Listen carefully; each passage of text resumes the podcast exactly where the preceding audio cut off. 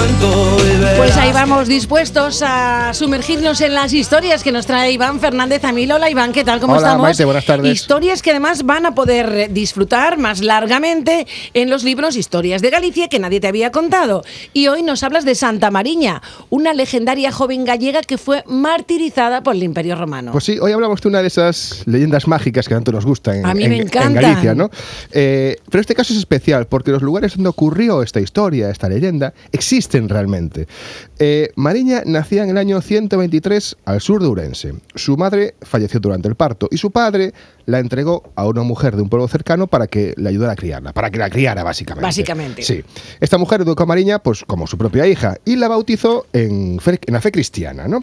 Eso provocó que su padre, que era un ciudadano romano 100%, se desentendiera de ella. No quería saber nada de cristianos, aunque fuera su hija. Nada, cristianos, nada.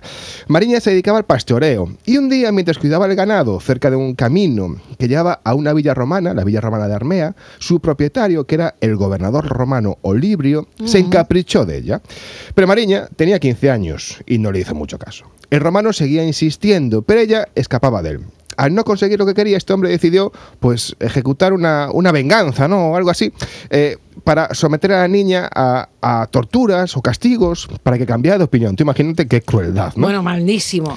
Primero que hizo, la encerró en los calabozos de la villa, después la azotaron hasta casi morir, la hirieron con peines de hierro, intentaron quemarla e incluso la lanzaron a un estanque atada de pies y manos, pero milagrosamente Mariña siempre se curaba, después de cada castigo, siempre. El romano, que estaba ya harto desesperado, decidió quemarla en un horno, pero se escapó por un agujero que la muchacha decía que había abierto San Pedro y que además le había curado en unas pilas cercanas llenas de agua.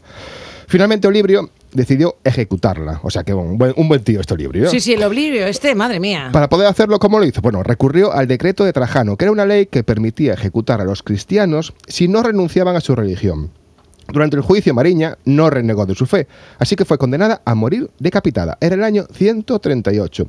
La leyenda cuenta que cuando fue decapitada, su cabeza dio tres botes, de donde brotaron tres manantiales de agua con propiedades milagrosas.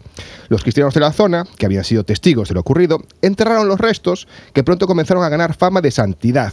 Así que levantaron una pequeña ermita donde descansaban estos restos y fueron custodiados y adorados durante siglos, hasta que alrededor del año 800 más o menos se inició un culto oficial, entre comillas, Sí. en torno a su memoria, la memoria de Santa Mariña.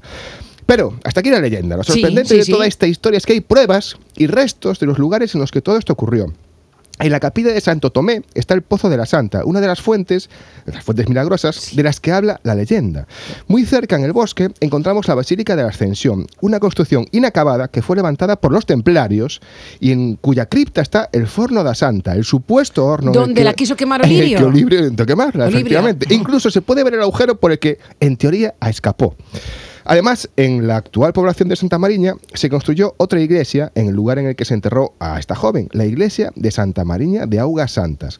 La leyenda cuenta que donde se levantó este santuario había un templo anterior en el que estaba la tumba de esta santa. O sea, imagínate, eh, todo, todo, todo parece que... Pero todo parece que más Sí, que leyenda sí. fue una realidad. y si todo esto no parece ya suficiente, a pocos metros están las piocas. ¿Qué son las piocas? Dos pilas donde, según la leyenda, San Pedro alivió las quemaduras de Mariña. Y en esas, piogra- esas piocas, actualmente hay agua de manera permanente. Siempre hay agua. O sea que incluso las, las pilas, ¿no? las pozas Sí, en las, en que San Pedro le curó supuestamente, ahí están. ¿no? Durante varios siglos, la, esta zona, la zona entró en decadencia, pero el rey Felipe II la recuperó al convertirla en parte del patronato real. Hasta que en el siglo XVI, Santa Mariña fue, Santa Mariña fue canonizada por el Papa Gregorio XIII. Desde luego, leyenda o no, la historia de Santa Mariña bien merece ser contada y recordada, porque esto es Galicia y este es un lugar donde los mitos se mezclan con la pero historia. esta es una historia bien bonita y además tenemos que decir que la iglesia de Santa Mariña de Aguas Santas existe. Existe, sí, Así claro que existe, sí, sí. Bueno, otra historia increíble, verdaderamente maravillosa, sea leyenda o sea realidad. Iván Fernández Amil, nos vemos la semana que viene. Hasta la semana que viene. Señoras, señores, gracias por la compañía. Les dejamos con más ventana y mañana volvemos puntuales a las 7 y 20 de la tarde.